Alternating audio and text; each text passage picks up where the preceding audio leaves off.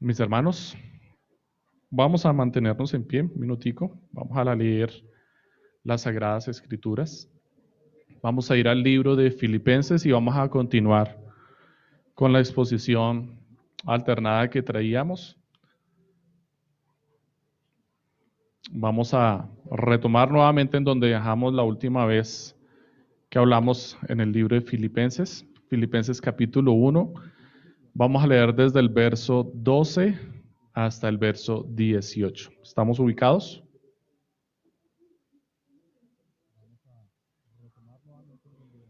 Ok. Bueno, muy bien, mis hermanos. Dice así la santa palabra del Señor. Filipenses capítulo 1, versos del 12 al 18. Quiero que sepáis, hermanos, que las cosas que me han sucedido han contribuido más bien al progreso del Evangelio, de tal manera que en todo el pretorio y entre todos los demás se ha hecho evidente que estoy preso por causa de Cristo. La mayoría de los hermanos, cobrando ánimo en el Señor con mis prisiones, se atreven mucho más a hablar la palabra sin temor. Algunos a la verdad predican a Cristo por envidia y rivalidad, pero otros lo hacen de buena voluntad. Los unos anuncian a Cristo por rivalidad, no sinceramente, pensando añadir aflicción a mis prisiones, pero los otros por amor, sabiendo que estoy puesto para la defensa del Evangelio. ¿Qué pues? Que no obstante, de todas maneras, o por pretexto o por verdad, Cristo es anunciado. Y en esto me gozo y me gozaré siempre. Pueden sentarse, mis hermanos.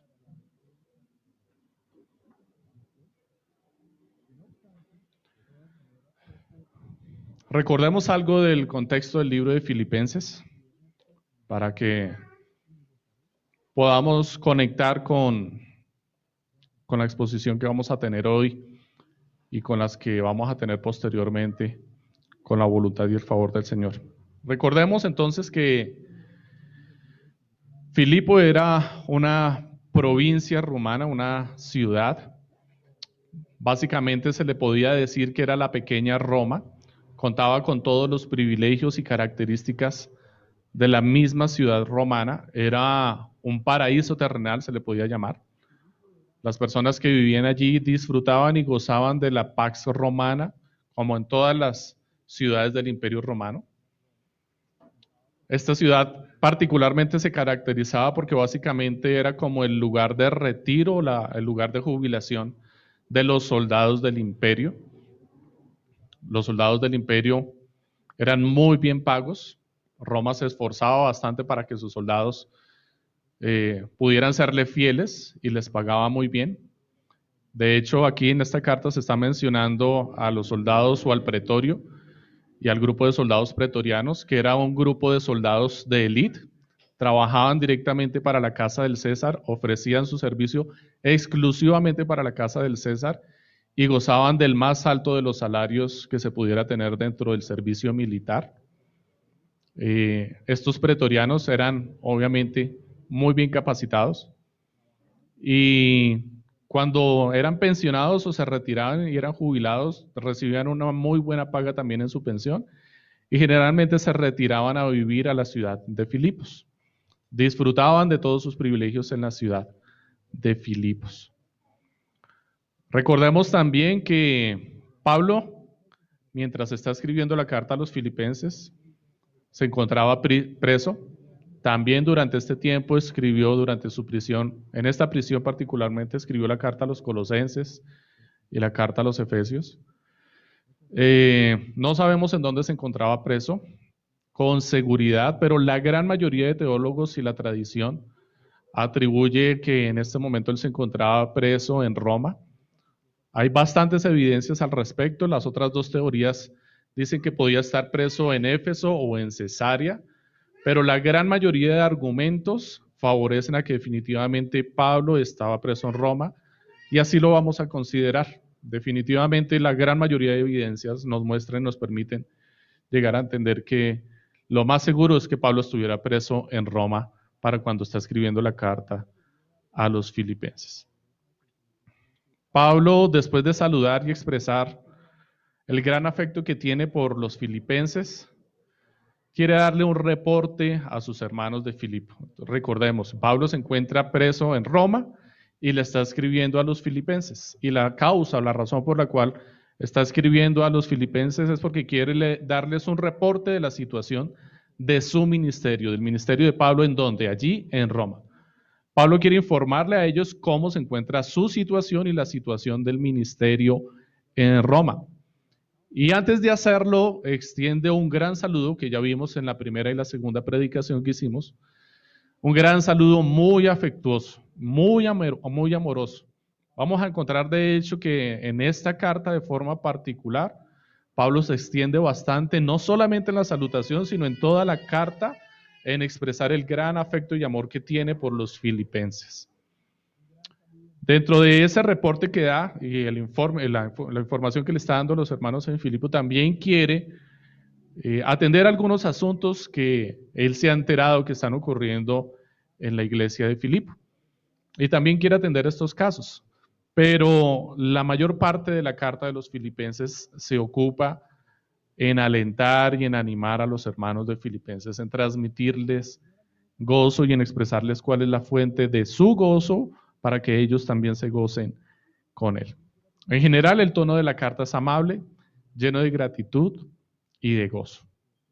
La porción en la que nos ocuparemos hoy tiene como propósito traer gozo, ánimo y esperanza a la iglesia, a nosotros también, mostrando cómo se extiende el reino del Señor providencial y soberanamente por medio de la predicación del Evangelio. Ese es el propósito de la carta y ese es el propósito de la exposición que vamos a ver hoy. Los tres puntos en los que se divide este sermón no tienen como propósito, no tienen como propósito mostrar tres formas de evangelizar. Presten atención a esto. No es el propósito de esta porción de las escrituras y de este sermón mostrar tres cosas de cómo evangelizar. No ese es el propósito. No es esa la intención de Pablo tampoco. Más bien, su intención es mostrarnos tres formas en las que Dios usa su iglesia para cumplir sus propósitos eternos. Ese es el propósito que Pablo tiene en mente en esta porción de las Escrituras. Y ese es mi deseo para ustedes también y es anhelo que sea el deseo de Dios para mi vida también me permita poderlo enseñar no solamente con palabras, sino con mi propia vida. Vamos entonces a ocuparnos en los tres puntos en los que se he dividido este sermón. El primero es Cristo anuncia providencialmente.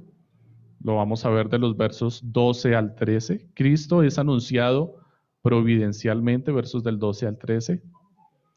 El segundo es Cristo es anunciado sin temor. Verso 14. Cristo anunciado sin temor.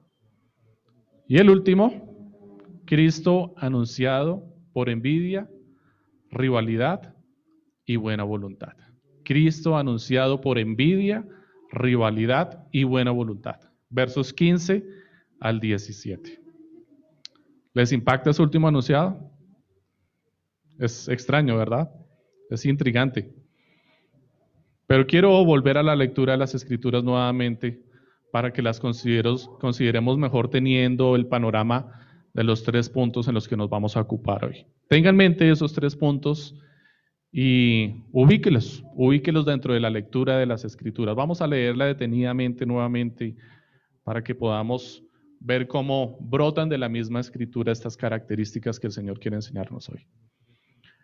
Filipenses capítulo 1, versos del 12 al 17 y una conclusión especial en el versículo 18.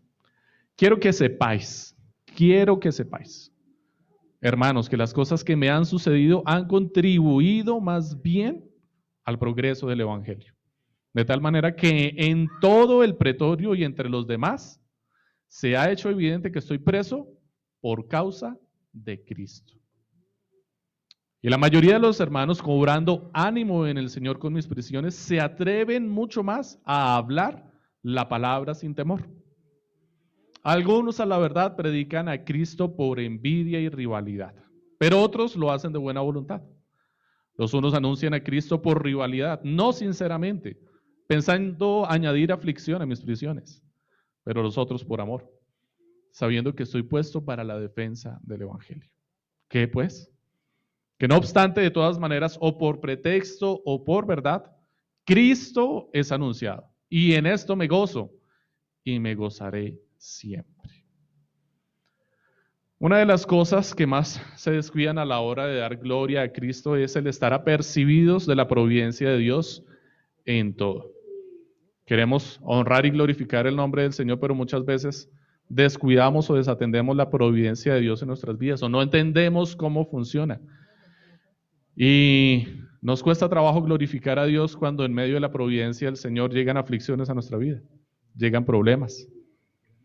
No sabemos cómo glorificar a Dios en medio de la angustia, del problema, de la deuda, de la necesidad, de la enfermedad.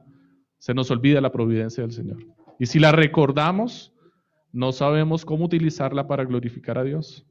Por otro lado, entender nuestra responsabilidad en los asuntos de la vida sin quitarle la gloria a Cristo también es un problema para nosotros. A veces confundimos o mezclamos la providencia de Dios con nuestra responsabilidad. Y decimos, fue providencia de Dios que las cosas ocurrieran así. Y nosotros quitamos nuestra responsabilidad de lado. No, no, no fue mi responsabilidad, esto es providencia divina. Dios quiso que pasara así. Y cuando nosotros entendemos que lo que estamos viviendo es por nuestra responsabilidad, es a causa de nuestras acciones, decisiones o pecados, desconocemos cómo funciona la providencia de Dios en nuestras vidas. Y si lo llegamos a recordar, no lo entendemos como en realidad es. Y eh, solemos rematar esas decisiones y acontecimientos difíciles con la frase, era la voluntad del Señor. Dios quería que fuera así. No había otra forma, tenía que pasar de esta manera. Y nuevamente nos quitamos la responsabilidad de lo que en realidad podíamos o debíamos haber hecho. Y esto es una tensión constante en la vida del cristiano, mis hermanos. Constantemente podemos encontrar como una tensión o una contradicción a veces mal entendida acerca de la responsabilidad y la providencia de Dios. No es mi intención y no es la intención de Pablo solucionar este conflicto en esta exposición de las Escrituras. Pero sí vamos a encontrar algunos recursos en medio o avanzando en medio de la lectura y el tema que nos van a orientar o nos van a ayudar a entender cómo definitivamente Pablo entendía que funcionaban estas cosas en su propia vida y quería que los filipenses lo entendieran así.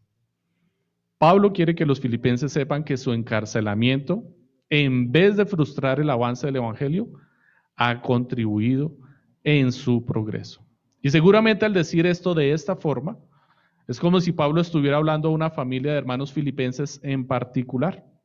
Ustedes pueden recordar a quiénes podría tener Pablo en mente cuando dijo esto. Cuando Pablo dice, es posible, o cuando Pablo menciona y dice, el ministerio no se ha estancado, sino que está progresando, ha prosperado a causa de mis prisiones. ¿Lo recuerdan? Está en la misma carta a los filipenses, lo vimos en las predicaciones anteriores. Seguramente cuando se estaba leyendo esta carta en la iglesia de Filipo, una familia ahí en medio de la congregación, sentada en una esquina, se reía y recordaba su propia experiencia. ¿Recuerdan al carcelero de Filipos? Una obra providencial definitivamente. ¿Recuerdan cómo él y su familia providencialmente, y definitivamente es la palabra que más define lo que ocurrió allí, providencialmente fueron salvados. Recuerden qué fue lo que pasó. Una noche, Pablo, Silas, presos, junto con otras personas en la cárcel, tiembla en medio de la noche, se abren las puertas de la prisión, se despierta el carcelero de Filipos, angustiado. Él sabe que es responsable de la cárcel y de los prisioneros y sabe que tiene que responder con su vida si llega a desaparecer o le llega a pasar algo a alguno de los que están bajo su responsabilidad. Pide luz para acercarse a ver, encuentra las puertas abiertas y lo primero que piensa es se volaron, se fueron. Mi vida ya no tiene propósito, voy a resguardar la vida de mi familia para que no pierdan la pensión, para que no vayan a perder su sustento y me voy a quitar la vida. Y de repente se escucha desde el fondo una voz que dice, no te hagas daño. Estamos aquí, todos, nadie ha salido. Esto es muy providencial, muy providencial que un temblor abra las puertas de la cárcel y que los prisioneros no se escapen, que se queden allí. Y que además de esto, los prisioneros guarden la vida del carcelero, protejan la vida del carcelero. Además de esto, más providencial también es que esa noche no haya sido salvo solamente el carcelero, sino su familia también. Y que el carcelero haya puesto en riesgo su propia vida y la vida de su familia a sacar los presos de la cárcel y llevarlos a su casa, en donde fueron bautizados y en donde les fue predicado el Evangelio para arrepentimiento y salvación. Esto es providencial, definitivamente, es muy providencial. También es providencial que la guardia pretoriana supiera quién es Cristo y que Pablo estaba preso a causa de él, a causa de Cristo. Él nos habla de la constante predicación de Pablo allí, con sus palabras y con su propia vida, su conducta, su forma de tratar a los demás. Que Pablo diga que su cautividad en vez de frenar la extensión del reino fue promovida, significa que no solo habían escuchado, sino que tenían también discípulos entre ellos.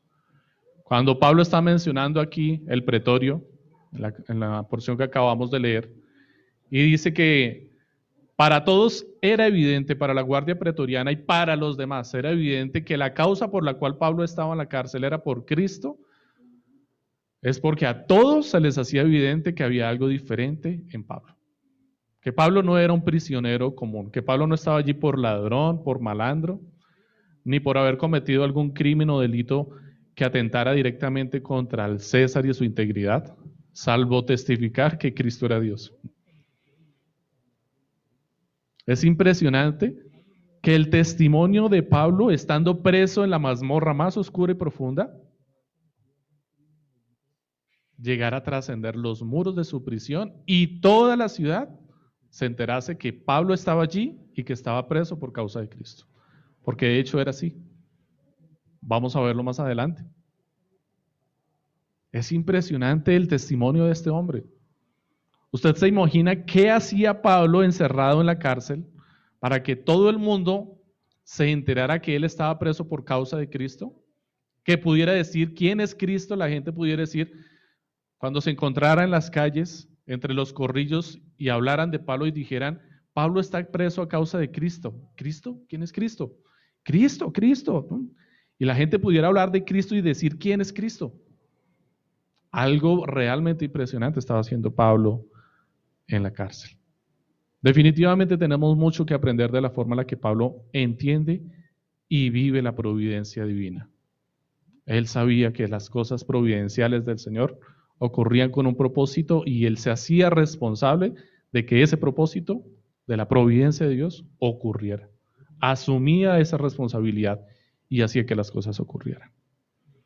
En el orden en el que Pablo escribió la porción de las escrituras que acabamos de leer y la siguiente hasta el versículo 30, evidencian qué era lo que realmente le importaba a Pablo. Empezamos el texto leyendo, lo, lo primero que leíamos en el texto es quiero que sepáis. Estamos allí ubicados en el texto. Lo primero que se lee allí es, quiero que sepáis. ¿Qué es lo que Pablo quiere que sepamos? Pablo escribe primero sobre el Evangelio, sobre el mensaje de Dios, sobre Cristo. Es lo primero que está mencionando. Del verso 12 al 18 que leímos hoy, Pablo está hablando acerca de Cristo.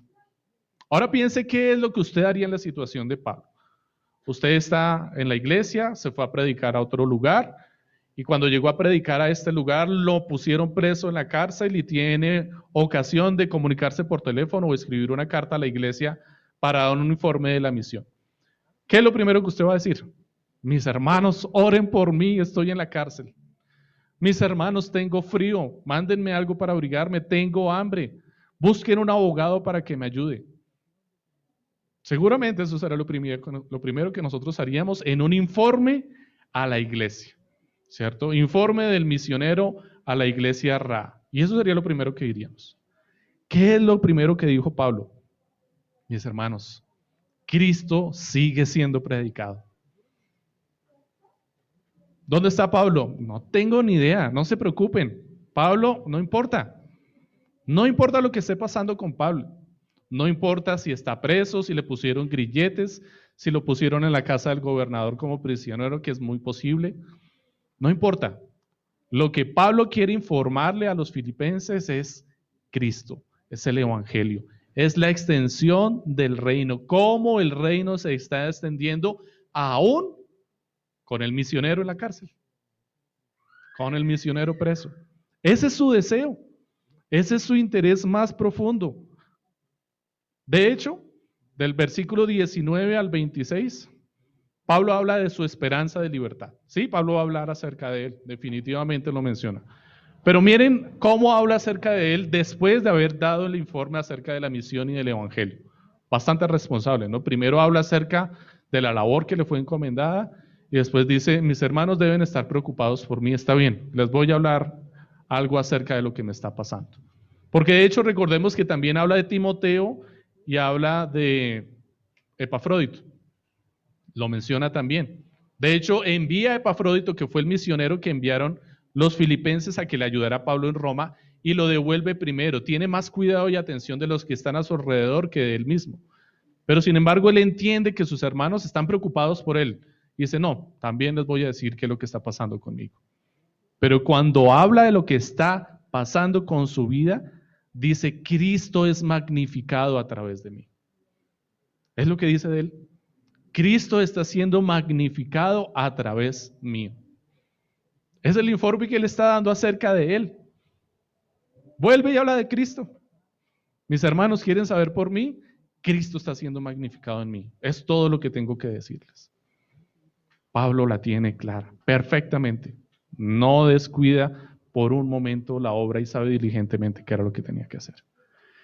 Consideremos ahora la lógica de Dios en medio de todo esto. Ferguson dice al respecto, mientras nosotros aguardamos que las circunstancias sean propicias para predicar el Evangelio eficientemente, Dios está comprometido con producir cristianos eficientes, cualesquiera que sean sus circunstancias. Vamos a predicar, está lloviendo. Vamos a predicar el Evangelio, no hay manifestaciones. Vamos a predicar el Evangelio, no, estamos en cuarentena. Y siempre estamos esperando la circunstancia apropiada. Claro, sí queremos ser eficientes. Entonces busquemos la circunstancia apropiada para ser eficientes. ¿Y el interés de Dios cuál es? No importan las circunstancias. No importan las circunstancias. Yo quiero producir cristianos eficientes en cualquier circunstancia. ¿No es esto lo que estaba haciendo Pablo? Pablo fue a predicar el Evangelio. No le preocupaban las circunstancias. Me metieron a la cárcel, predico en la cárcel. Estoy en un barco, predico en el barco. El barco naufragó, predico en el naufragio. Me mordió una serpiente en medio del naufragio, predico el Evangelio con la serpiente prendida. No importaba la circunstancia, Pablo estaba preparado para predicar el Evangelio en cualquier circunstancia. Nosotros buscamos la circunstancia propicia para predicar el Evangelio. Mis hermanos, pensemos como Pablo.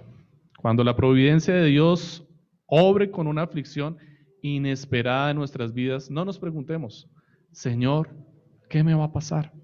Pregúntate, Señor, ¿Cómo afecta lo que me ocurre la causa del Evangelio?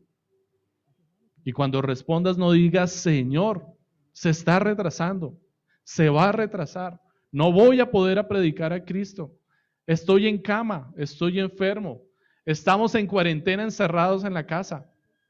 Más bien, responde a esta pregunta, está progresando a causa y en medio de mis aflicciones. Señor, el Evangelio progresa en medio de mis circunstancias, está avanzando. Tremenda respuesta. ¿Podríamos responder así? Esta mañana leía en, un estado de WhatsApp de alguien, no recuerdo de quién y no recuerdo de quién era la cita. Qué pena con ustedes. Pero la cita decía, si Cristo está en tu casa, tus vecinos se van a enterar pronto. No importa cuál sea la circunstancia en la que te encuentres, Cristo debe ser predicado. Y esto tiene que hacerse evidente a los que están a tu alrededor. Pablo fue tan diligente que no solamente los que estaban a su alrededor lo supieron, sino que lo supieron todos los demás. O sea, no solamente los que estaban ahí. ¿Por qué está progresando? ¿Por qué progresa el Evangelio? ¿Y por qué está progresando en mi familia? Porque a mis jefes, a mis vecinos y a mis amigos se les ha hecho evidente que Cristo está gobernando mi vida. Así como a los presos, a los prisioneros que estaban junto con Pablo y a los soldados del pretorio se les hizo evidente que Pablo estaba preso por causa de Cristo. Y esto lo manifestaron a los demás. De hecho, más adelante, Pablo en la misma carta a los filipenses manda saludos a los hermanos que se encuentran en la casa del César. Yo no voy a hablar de eso ahorita, cuando lleguemos a ese punto lo vamos a hablar, pero el solo hecho de mencionarlo es impresionante. Saludos a los hermanos que están en la casa del César. Hasta allá llegó el Evangelio, hasta la misma casa del César, impresionante. ¿Cómo funcionaba la guardia con Pablo? Bueno, a Pablo seguramente le ponían un soldado preso adjunto, es decir, lo, podían esposar junto a un soldado al lado de él, o seguramente le, le, cambiaban la guardia constantemente, los soldados que estaban poniendo constantemente allí.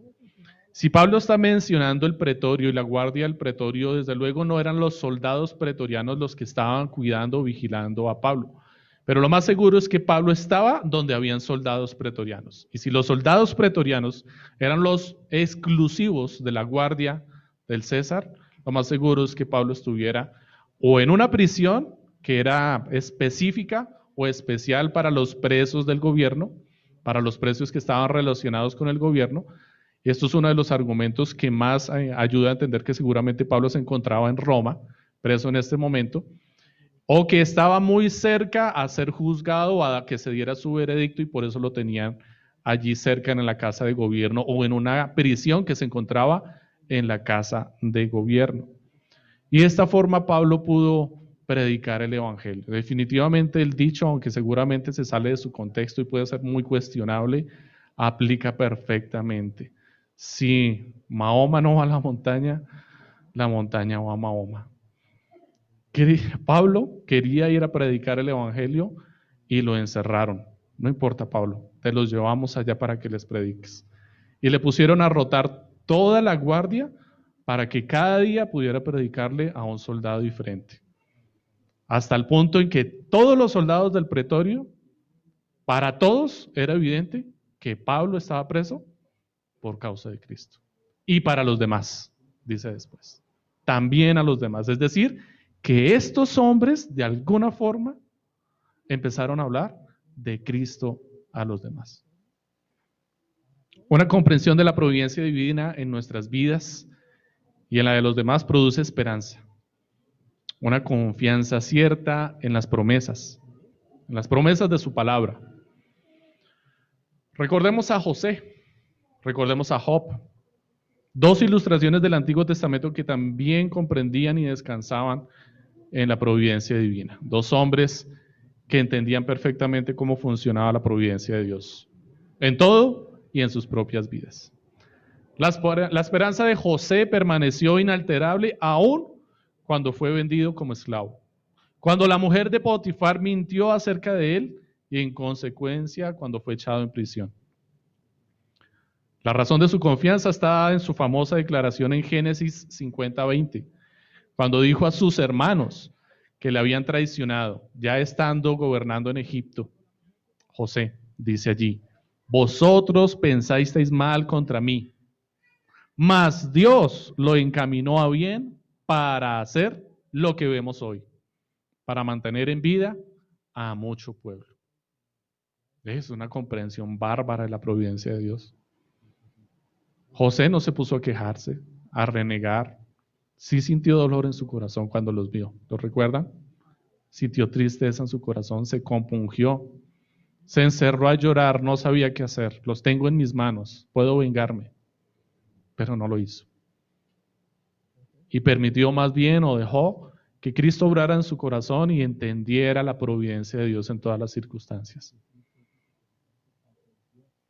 Una enseñanza bastante valiosa para nosotros hoy en día y nuestras circunstancias personales y las de nuestra nación. Consideremos a Job. Job, aunque perdió eh, perdió cuanto tenía y nunca supo el gran propósito que Dios tenía al permitir sus padecimientos, dijo, he aquí, aunque Él me matare, en Él esperaré. Yo no entiendo cómo lo iba a hacer. No entiendo cómo dijo esto, pero dijo así, he aquí, aunque Él me matare, en Él esperaré. Y yo sé que mi redentor vive y al fin se levantará sobre el pobre. Este hombre la tenía más clara allá, más clara, más lejos de lo evidente y lo terrenal. Estaba hablando de qué? De su resurrección. Estaba hablando de la resurrección de Cristo y de su resurrección. Aunque muera, aunque Él me matare, yo sé que puedo esperar y confiar en Él. Yo sé que resucitaré.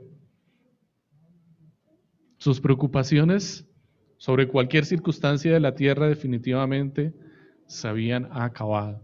Nada sobre la tierra le podía angustiar y preocupar. Y ni siquiera nada más allá de la tierra le preocupaba.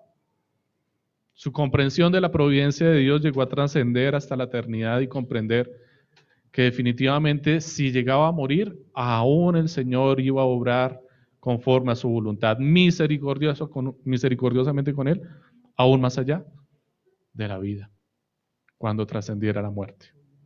Esta gente la tenía clara, qué cosa tan maravillosa. En verdad Dios les concedió glorificar a Cristo y alcanzaron la esperanza que anhelaban. La esperanza de Pablo no descansa simplemente en lo que le ha sucedido personalmente. Él se veía a sí mismo como parte de un enorme y glorioso movimiento de Dios, a través del cual la gente fue traída a Cristo y la iglesia estaba siendo edificada. Pablo sabía que todo lo que le ocurría tenía un propósito mayor, que sus aflicciones y sus sufrimientos no eran a causa de él o a causa de alguna circunstancia temporal o pasajera para él solamente. De hecho, él no pensaba en la providencia de Dios como algo eh, particular para su propia vida, sino que él pensaba que la providencia de Dios tenía un propósito, un propósito más grande, la gloria de Cristo y el avance del reino. Así deberíamos comprender nosotros la providencia de Dios. Señor, ¿por qué me está pasando esto a mí? Señor, ¿cómo hago que el reino avance con lo que me está pasando a mí? No pensemos en la providencia de Dios solamente en nuestras vidas y la circunstancia para nosotros. Pensemos en el mayor, en lo mayor, en el cuadro general, en el reino del Señor, cuando veamos la providencia de Dios. Obrando en nuestras circunstancias difíciles. Señor, ¿cómo hago para que tu reino avance en medio de esta situación? ¿Por qué me tuve que enfermar? ¿Por qué me tuve que quedar sin trabajo, Señor? ¿Por qué me despidieron? ¿Por qué los vándalos destruyeron mi trabajo, mi casa? ¿Por qué mi carro? ¿Por qué, Señor, pasó esto? Señor, ¿qué hago para que tu reino avance en medio de estas circunstancias? Pablo había puesto su esperanza en los propósitos del reino de Dios en este mundo. Los propósitos que Dios tenía para este mundo, allí tenía Pablo sus esperanzas. Un buen lugar para invertir invertir en los planes del Señor para el mundo. Por tanto, si los planes de Dios para el futuro involucraban sufrimientos en su vida, todo estaba bien para él. Su esperanza no decayó cuando debió soportar prisiones, calumnias y aún la muerte, porque estaba más preocupado por la gloria de Dios que por su propia comodidad personal. Lo que le sucediera era de escasa importancia comparado con el cuadro general. Aunque el pecado y el sufrimiento son reales en nuestra vida y no negamos su existencia en medio de nosotros, la verdadera esperanza nos hace confiar que algún bien resultará de estas pruebas y que en ellas glorificaremos más a Cristo. Ese es el propósito que debemos tener en mente. Cristo es anunciado sin temor. Pareciera que se fuera a acabar ahí el sermón, ¿no? Pero faltan dos puntos más. La mayoría de los hermanos cobrando ánimo en el Señor con mis prisiones se atreven mucho más a hablar la palabra sin temor, dice el versículo 14. Contrario a lo que cualquier persona podría pensar, la iglesia en Roma, en vez de sentirse desanimada o desmoralizada para predicar a causa del encarcelamiento de Pablo, estaban animados y valerosos para proclamar a Cristo. Contrario a lo que cualquiera podía pensar, a cualquier pronóstico. Contrario a los pensamientos de liderazgo de hoy en día, ¿cierto? Se destruye el líder, se acaba el líder y se esparcirán las ovejas. Se va a acabar todo. Agarraron a Pablo, al misionero, al jefe, al duro. Se acabó la misión ya, esto no hay nada que hacer. ¿Y qué ocurrió? Todo lo contrario surtió el efecto contrario, la gente se animó, es decir, si se dice que la gente se animó a predicar y a salir sin temor, era porque la gente estaba angustiada, la gente estaba temerosa, los creyentes, estamos hablando de los creyentes. Tenía temor de predicar a Cristo en medio de las circunstancias. Cogieron a Pablo. No, cogieron a Pablo. Si cogieron a Pablo, en cualquier momento vienen por nosotros.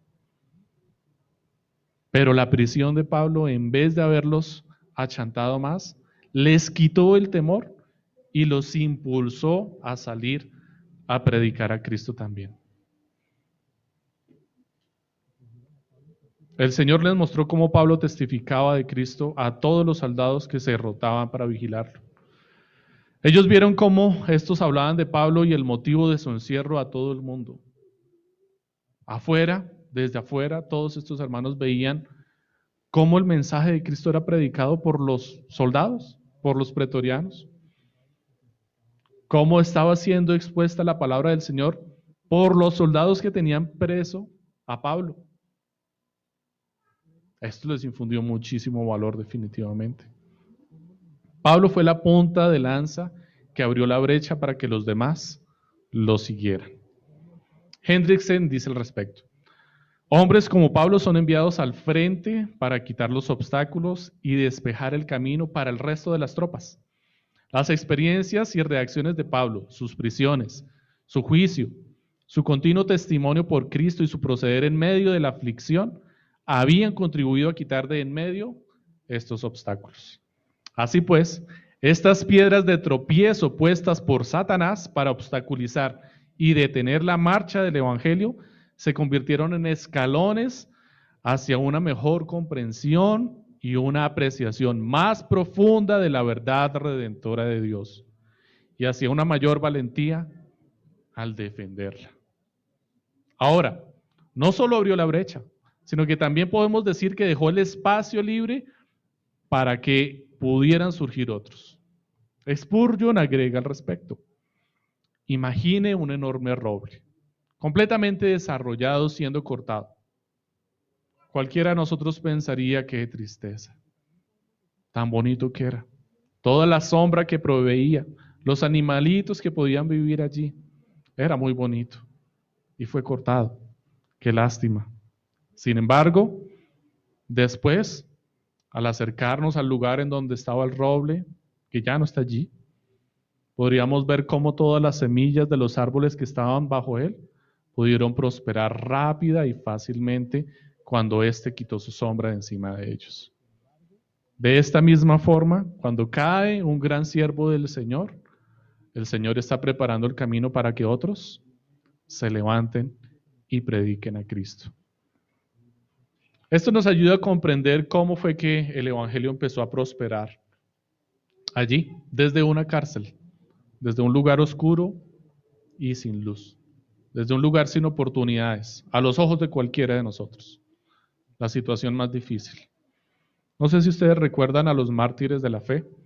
¿Recuerdan algunos de ellos? Yo particularmente recuerdo, olvidé el nombre, uno de los que estuvo prisioneros en Rusia, eh, Richard Burbrandt.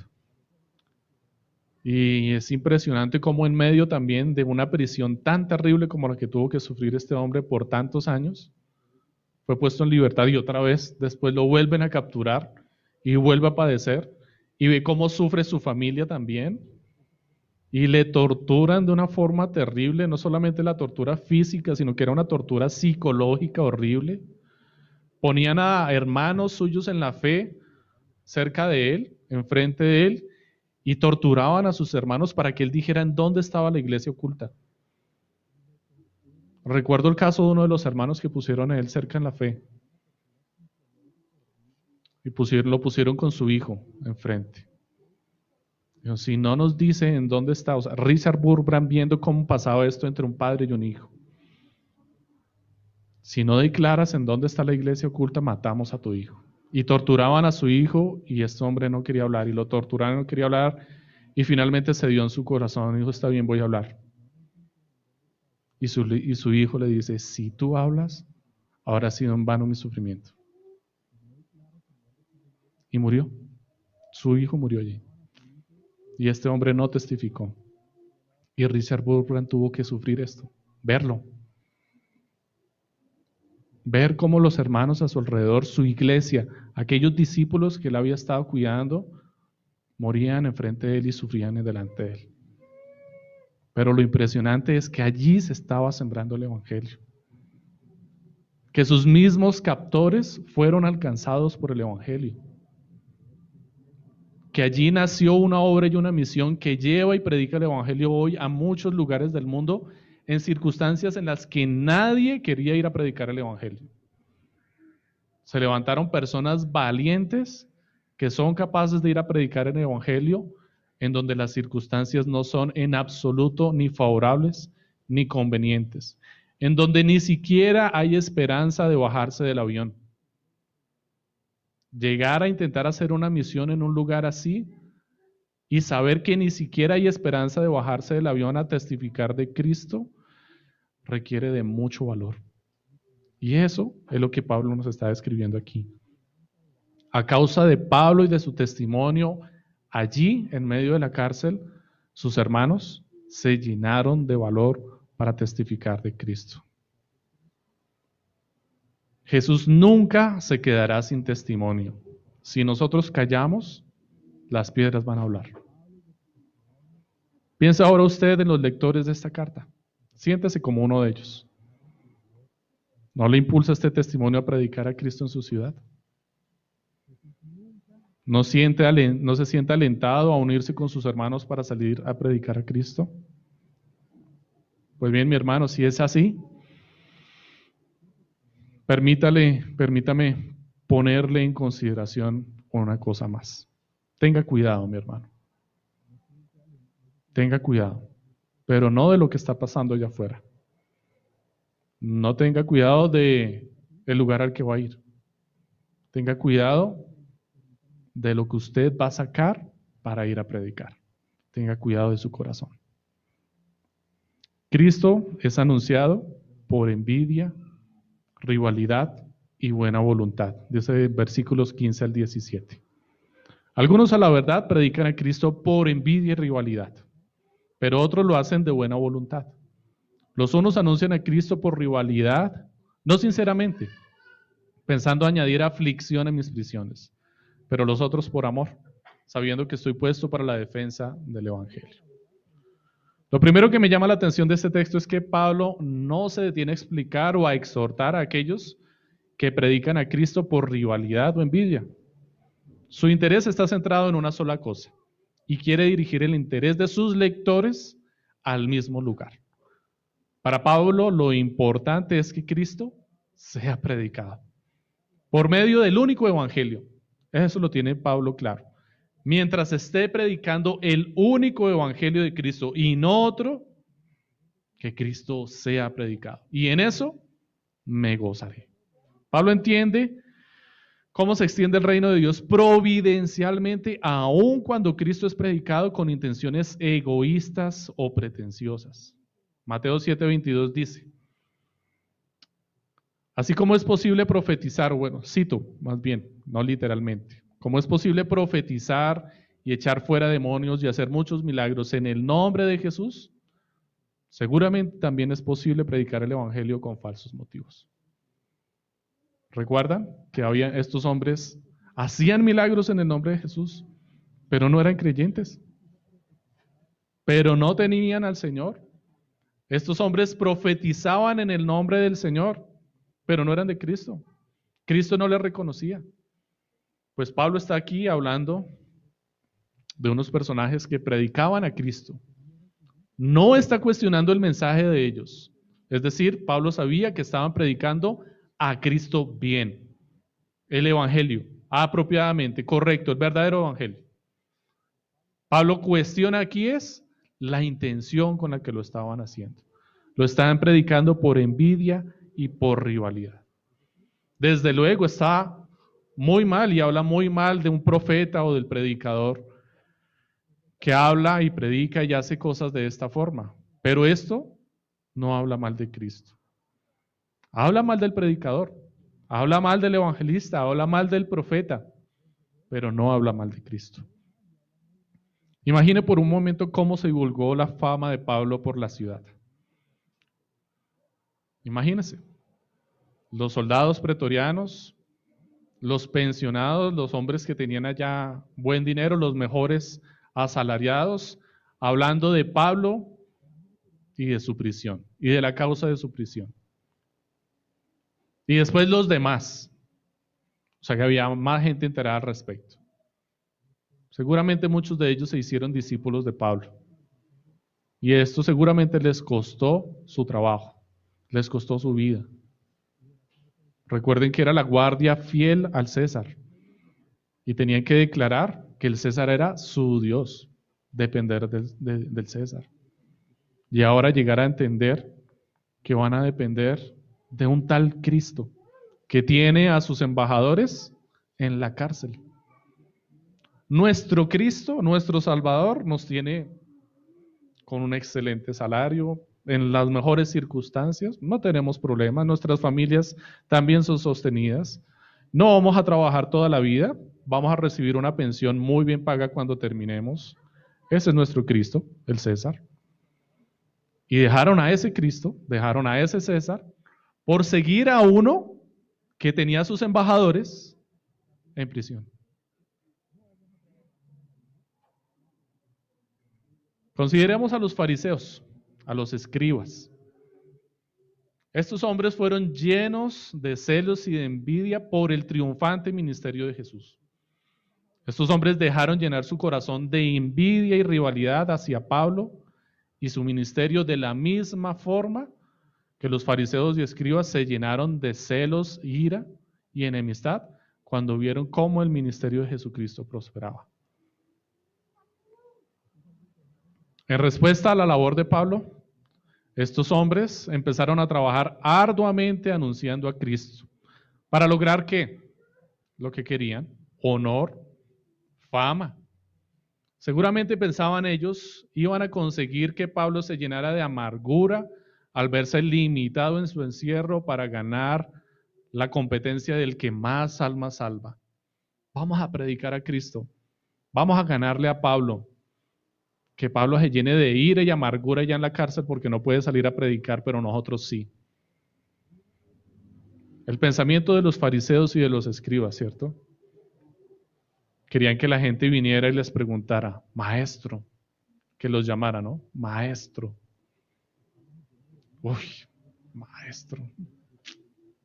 Pastor. Qué título tan bonito. Fama, popularidad. Pero ven que surge otro y que llama la atención de otros. Mm. Yo tengo que estar ahí. Yo quiero esa fama. No pueden ver surgir. Ellos quieren estar encima.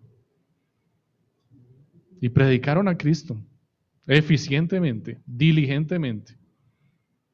Y Cristo fue predicado providencialmente aún allí en medio de la amargura del corazón de estos hombres. Y este es el punto que quiere destacar Pablo. Pablo no era guiado por sus pasiones, él era guiado por el Santo Espíritu de Dios. Y cuando se enteró de lo que estaba ocurriendo afuera, no le importó. No le importó lo que le hicieran a él, no le importó las motivaciones que ellos tenían para predicar a Cristo sabiendo que ellos estaban predicando a Cristo a causa de él, a causa de Pablo. Lo están predicando para afligirme a mí. Para hacerme pensar, caramba, ellos están mejor que yo, están prosperando, están ganando más almas para Cristo. Y yo aquí encerrado en la cárcel. No estoy siendo útil. Qué dolor. Y no, Pablo no pensó esto. Pablo dijo, están predicando a Cristo. Gloria a Dios. Más gente arrepentida, más gente que se está salvando. Yo estoy aquí encerrado, sí, no importa. Pero ellos están allá afuera predicando a Cristo. Pablo no cayó en la misma trampa, no cayó en el juego. No dejó que su corazón se llenara de amargura. Claro, no le alegraban las motivaciones egoístas de estos hombres, que no le consideraban como compañeros, sino como rival.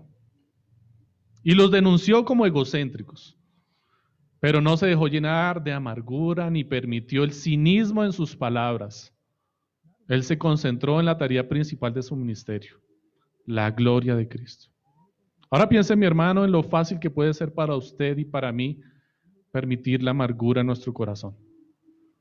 Cuando vemos los errores de otros que dicen ser cristianos, piense cómo esa amargura puede cambiar la motivación y aún la forma en la que predicamos a Cristo. Pueden surgir pensamientos en nuestro corazón como, es que ellos no conocen el Evangelio, pero yo les voy a mostrar cómo es. Tal vez usted puede pensar, ¿cómo se les ocurre decir que Dios tiene un plan maravilloso para sus vidas? Esto está mal. O tal vez usted piense, uy, si yo pudiera subirme en ese púlpito, lo que les diría. Hmm. Tal vez su corazón pueda llenarse con estos pensamientos. Yo sé que lo que acabo de decir puede ser bastante cuestionable, pero no piense en eso, mi hermano. El problema aquí no es el deseo sincero que puede haber en nuestro corazón de corregir los errores doctrinales o las diferencias en el conocimiento bíblico o sus deficiencias en el conocimiento bíblico. ¿Cuál es el problema aquí? ¿Cuál es el problema que estaba confrontando Pablo? El problema es la arrogancia y el aire de superioridad que encierran estos pensamientos. El problema es desconocer la providencia divina obrando aún en la imperfección humana. ¿Se acuerdan de Jesús y sus discípulos cuando se enteraron que habían otros que no eran del círculo de los discípulos de Jesús y que estaban predicando a Cristo y echando fuera demonios? ¿Qué dijeron sus discípulos? Señor, ¿qué hacemos? ¿Los reprendemos? Señor, que caiga fuego sobre ellos. Nos están haciendo competencia, Señor. No son del gueto. Caigámosles encima. No tienen autoridad. Ay, qué triste, mi hermano, nos pasa. Esto nos pasa a todos. Le pasó a los discípulos de Cristo. Vieron competencia, dijeron, no, no son de los nuestros, no son del gueto, caigámosles. De Jesús, ¿qué les dijo? Lo que dijo Pablo. Cristo está siendo predicado. Mientras Cristo sea predicado, el Evangelio, el único verdadero, el único Evangelio, no otro. Gloria a Dios. Me gozo. Qué alegría. Que vienen de la iglesia no sé qué. ¿Están predicando el Evangelio? Sí, mi hermano. ¿A Cristo resucitado? Sí. Amén.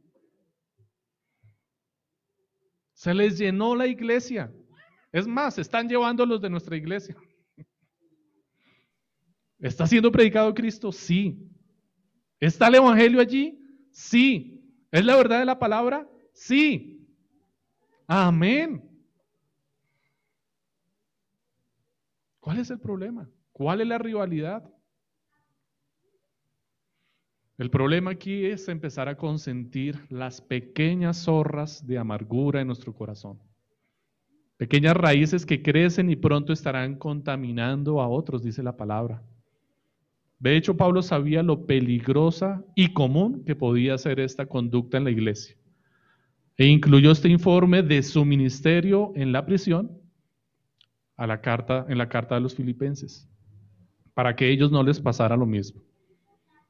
Pablo sabía que podía pasar lo mismo con los hermanos filipenses. Y dice en el verso 27, en la misma carta, capítulo 1, Solamente que os comportéis como es digno del Evangelio de Cristo. Compórtense como es digno del Evangelio de Cristo. Para que o sea que vaya a veros o que esté ausente, oiga de vosotros esto. ¿Qué? Que estáis firmes en un mismo espíritu, combatiendo unánimes por la fe del Evangelio. No separados, unánimes. Capítulo 2, versos del 2 al 4. Pablo nuevamente vuelve a decirlo y solamente cité estos pasajes, pero hay más, en la misma carta a los filipenses. Completad mi gozo, sintiendo lo mismo, teniendo el mismo amor, unánimes, sintiendo una misma cosa. Versículo 3, escuchen lo que dice. Nada hagáis por contienda o por vanagloria, antes bien con humildad, estimando cada uno a los demás como superiores a él mismo no mirando cada uno por lo suyo propio, sino cada cual también por lo de los otros. No voy a predicar este pasaje hoy, lo vamos a predicar después. Y hay bastante que masticar de allí también. Pero la idea que Pablo quería transmitirle a los, a los filipenses constantemente es, prediquen a Cristo.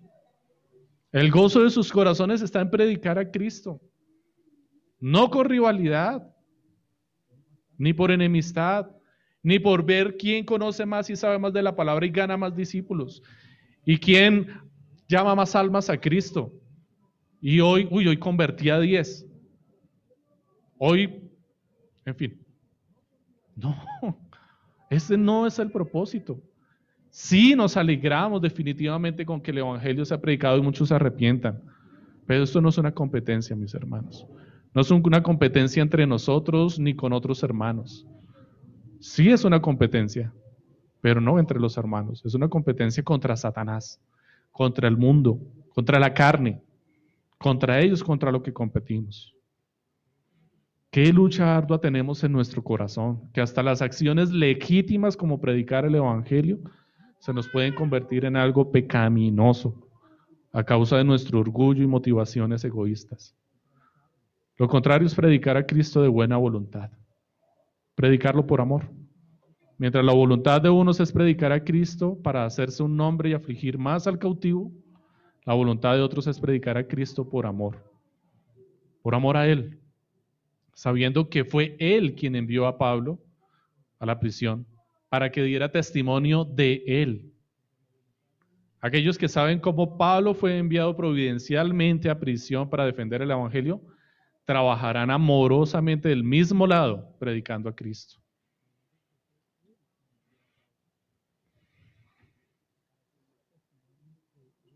Todo creyente en todo el mundo trabaja para el mismo jefe, para Cristo.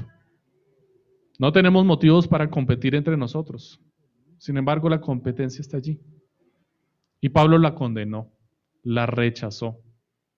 Sabía que por encima de ella estaba obrando la providencia divina conforme a los planes de salvación de nuestro Señor. Y su conclusión está en el versículo 18. ¿Qué pues? Recuerden cómo empezó, ¿no? Quiero que sepan. Y ahora va a cuestionar lo que quiere que sepan. ¿Qué pues? Que no obstante, de todas maneras, o por pretexto o por verdad, Cristo es anunciado. Y en esto me gozo y me gozaré siempre. Mis hermanos, el énfasis del texto que hemos estudiado hoy radica en la primera y en la última frase. Quiero que sepan, ¿recuerda? La primera frase. De hecho, no la primera frase, la primera parte de la primera frase. Quiero que sepan. Y el final, que mientras Cristo sea predicado, estaré gozoso. De hecho, Pablo va a repetir esta idea varias veces, ya lo dije anteriormente. Y lo va a hacer durante toda la carta, porque quiere que sus hermanos, a quienes ama mucho, se gocen como Él se está gozando. Doy gracias a Cristo siempre que me acuerdo de vosotros, siempre todas mis oraciones, rogando con gozo por todos vosotros. ¿Por qué? ¿Por qué está rogando? Versículo 3, versículo 5. Por vuestra comunión en el Evangelio versículo 9 de lo que ya predicamos anteriormente en el capítulo 1. Y esto pido en oración, que vuestro amor abunde aún más y más en ciencia y en todo conocimiento. ¿Para qué? Para que aprobéis lo mejor, a fin de que seáis sinceros e irreprensibles para el día de Cristo, llenos de frutos de justicia que son por medio de Jesucristo para gloria y alabanza de Dios. Pablo quiere que ellos prosperen en la predicación del Evangelio y que lo hagan con conocimiento de la palabra, con verdadero conocimiento, porque sabe que en ello está su gozo. Pablo no quiere que los filipenses se preocupen por él. Él quiere mostrarles la gigantesca verdad que hay detrás de todo lo que le pasa, para que ellos se gocen con él. ¿Recuerdan a Eliseo? ¿Recuerdan al siervo de Eliseo? ¿Recuerdan al ejército que iba contra Eliseo? Contra él personalmente. Dice así, oró Eliseo y dijo, te ruego, oh Jehová, que abra sus ojos para que vea. Entonces Jehová, Jehová abrió los ojos del criado y miró. Y he aquí que el monte estaba lleno de gente de a caballo y de carros de fuego alrededor de Eliseo. Esta es la verdad del plan de Dios. El plan de Dios es más grande. Es más grande que lo que te está pasando a ti. Es más grande que tu aflicción, que tu enfermedad. Es más grande que tu trabajo, el que tienes o el que acabas de perder. Es más grande que los conflictos que tienes con tu jefe y con tus compañeros de trabajo. Es más grande el plan de Dios que los problemas de nuestra nación actualmente es más grande que el COVID. El plan de Dios es más grande y trascendente. Trasciende todas nuestras ambiciones temporales, las supera, las excede. Dios no desconoce nuestras necesidades físicas y nos provee, como a Ruth. ¿Recuerda? La moabita, que no era del pueblo del Señor que sin tener sustento y provisión llegó a trabajar a un campo y ¿qué hacía? Estaba espigando. No era el trabajo oficial, era el trabajo de los pobres. Recoger las obras. Estaba recogiendo las obras. ¿Por qué poner un ejemplo de sustento a una mujer que estaba recogiendo las obras? ¿Ustedes saben cómo recogió las obras de esta mujer?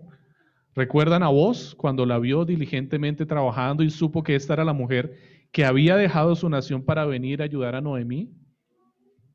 ¿Qué le dijo a sus empleados, a los siervos, a los que trabajaban en su cultivo, a los segadores?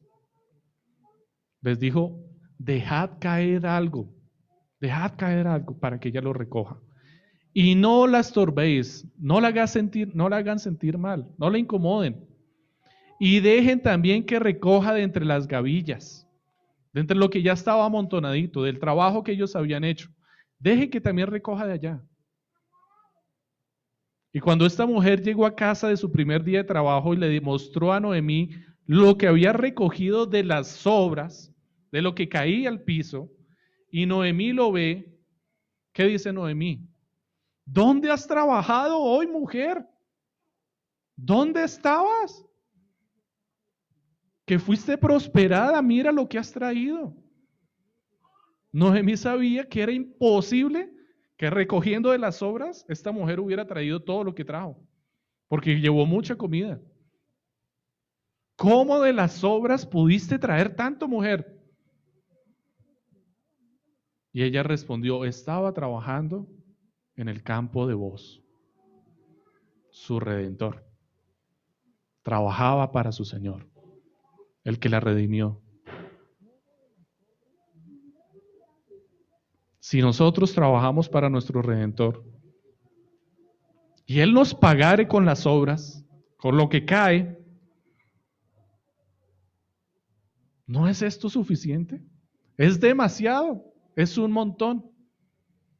Imagínese si fuéramos los segadores. Esta mujer no era empleada, era un pobre, que venían a recoger de lo, que sobraba. No sé si ustedes lo han hecho. Yo recuerdo que lo hice una vez cuando era niño con mis padres. En Cogua. Habían cultivos de papa. Leonardo se acuerda de pronto. Y estaban cosechando. Y ya estaba terminando la cosecha. Y los obreros nunca recogen todo, ¿no? no sacan todo el cultivo porque pasa la máquina y la máquina recoge y levanta la papa y ellos van pasando a toda carrera y llenando los bultos. Y la gente pobre iba a recoger lo que quedaba. Y fuimos, yo recuerdo, con mis, éramos muy pequeñitos, mi mamá, mis tías, fuimos varios. Eso fue un paseo para nosotros sabroso. a coger gusanos en la tierra, chisas y papas, claro. Llenamos un bulto de papa trabajando en un día para la familia. Eso fue un montón de papa. Nos fue difícil sacarla de allá porque estábamos bien adentro de la montaña, pero fue todo un paseo. Mis hermanos, la provisión del Señor es abundante. Y eso era lo que le daba a los pobres. Si fuéramos los segadores, los que dependíamos de Él, los que trabajáramos para Él, imagínense el sustento y la provisión. Dios nos ha dado dones para trabajar y conseguir nuestro sustento temporal, nuestro sustento terrenal. Y cada día de provisión nos trae alegría temporal. Pero también nos ha dado dones para trabajar en la extensión de su reino celestial. Y nos pagó por adelantado, dándonos el pan de vida, nuestro sustento para la eternidad. Y esta provisión nos trae un gozo eterno que sobrepasa cualquier circunstancia temporal. Mientras haya necesidad en la tierra, tendremos trabajo. Y mientras nos ocupemos en predicar a Cristo, estaremos gozosos. Predica a Cristo. Muéstralo en tu vida. Proclámalo con tu boca. ¿Te incomoda la situación de nuestro país? Muestra a Cristo. ¿Te incomoda envejecer y lidiar con nuevas enfermedades? Muestra a Cristo. ¿Te incomodan las cuarentenas del coronavirus? Muestra a Cristo. ¿Te incomoda tener a tus hijos más tiempo en casa? Muestra a Cristo. Esfuérzate. Permanece firme. Une con tus hermanos, únete con tus hermanos y regocíjate en las cosas que en verdad importan. Muestra a Cristo. Y aunque estés encerrado en la mazmorra más profunda y oscura, la luz del Evangelio brillará tan lejos que a todos les será evidente que Cristo reina en ti, en tu casa, en tu corazón. Muestra a Cristo. Que el Señor les bendiga, mis hermanos.